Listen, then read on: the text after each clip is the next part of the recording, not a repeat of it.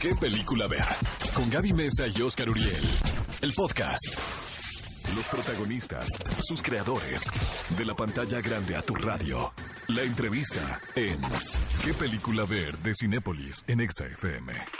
Cinéfilos, de verdad que ya hacía falta un romance adolescente en las salas de cine mexicano. Tenemos este fin de semana el estreno de todas las pecas del mundo en la cabina. Nos acompaña el director Gibran Aswad y el actor Hansel Casillas. Bienvenidos. Que ya son como viejos amigos, bueno, Ya por lo nos menos de conocemos. Hansel, ¿no? Es que luego, si llega el estreno a cartelera y lo vemos en el programa de radio, de televisión, en el periódico, en el videoblog, ¿no? Lo hemos estado sen- preguntando ya, muchas sentimos cosas. que lo conocemos, ¿eh? Oye, Gibran, eh, ¿por qué hacerlo en los 90, Gibran?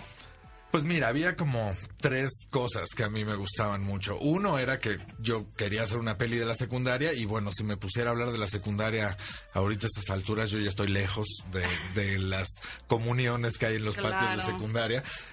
Por una razón muy grande que es el, el celular, ¿no? Internet y- y, sentíamos Eso lo cambia todo, ¿no? Lo cambiaba todo, sí. O sea, de entrada analizamos el guion porque es más caro hacer época, como ustedes saben, es complicado.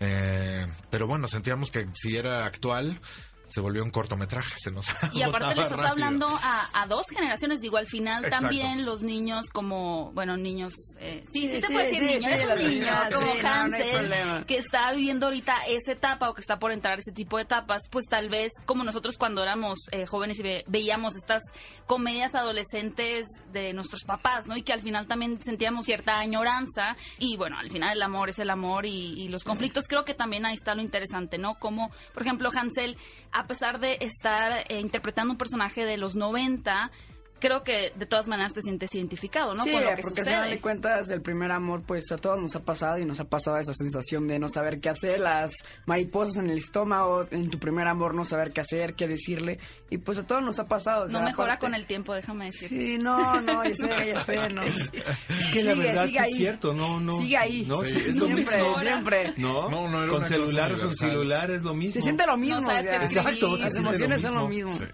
Y cuéntanos un poquito de tu personaje porque por lo que vi yo en el avance, ya la voy a poder ver el día de hoy en, en Cinépolis. eh, tienen todos la idea de que tú no podrías conquistar a la chica Exacto. popular que es interpretada por Loreto Peralta, pero tú estás seguro de que sí. Sí, el personaje José Miguel está muy seguro de que la va a conquistar y es un chico pues pues diferente. Aparte se acaba ya acaba de llegar a su nueva secundaria y pues muchos Ah. piensan de que es un chico que tiene la cabeza abajo, así tímido y en cambio no, es un chico que está a la defensiva y es un chico muy decidido. Cuando va Cristina dice, "No, va a ser mi novia, voy a hacer todo lo posible porque aparte Cristina es la popular." Claro. Y aparte el novio es Kenji, que es interpretado por Luis, es el chico popular, el chico que juega fútbol. y, Luis de pues, la Rosa, ¿no? difícil. Exacto. Ajá. No, pues sí te la pusieron muy difícil. Sí. Ayer platicábamos con Loreto y es muy chistoso porque en el cine y en el teatro y en la televisión de repente sucede algo que es circunstancial, que es que unos rostros representan una generación y me da la impresión, por ejemplo, que la cara de Loreto o la de Luis o la de, a la de Hansel van a representar este momento actualmente, ¿no te parece eso? Pues yo me encantaría que así terminara siendo. O sea, sí lo creo. La verdad creo que son chicos muy talentosos. Creo que hay un abanico.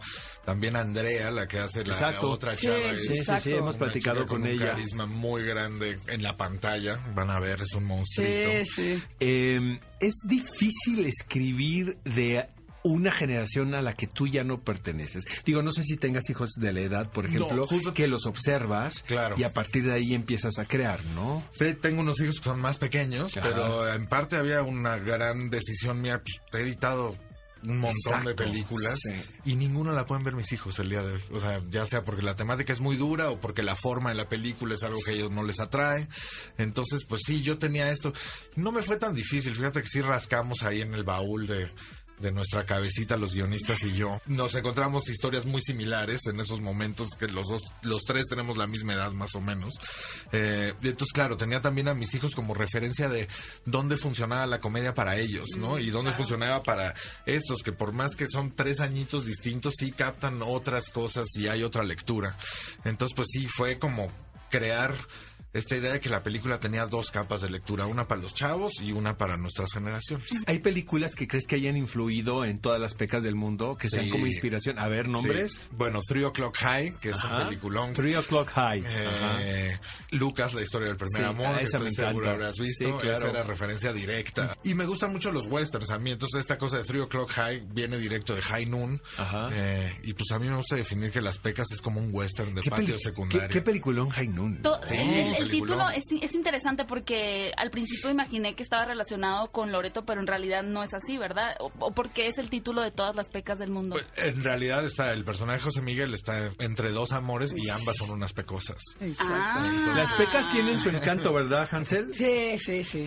Casi no, casi no se- y, y a mí sí me da muchísimo la atención que haya un espacio tan inexplorado en, en la cinematografía mexicana de, de los adolescentes. ¿Tú notaste que había esa No, yo com- ausencia? ¿O fue- completamente. O sea, a mí me ha tocado editar Coming of Age, que películas como para festivales, como Güeros, que como bien dice Oscar, Ajá. pues estos ya estaban un poquito pasadito de años para Exacto. hacer esos personajes. Pasadito de años y de Eh, tamales, ¿no? Y luego salen como que tienen 14, 15 años y dices, pues no.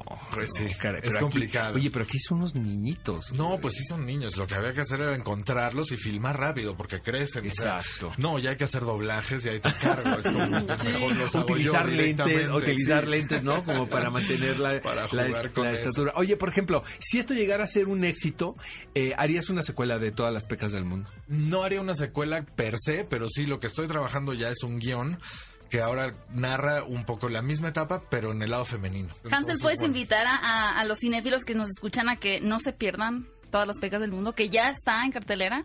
Pues no se pierdan todas las pecas del mundo, ya está en cines, les va a encantar la película y se van a divertir mucho. Pero Chicos, la mejor de las suertes, esta es la Muchas película gracias. del fin de semana. Todas las pecas del mundo.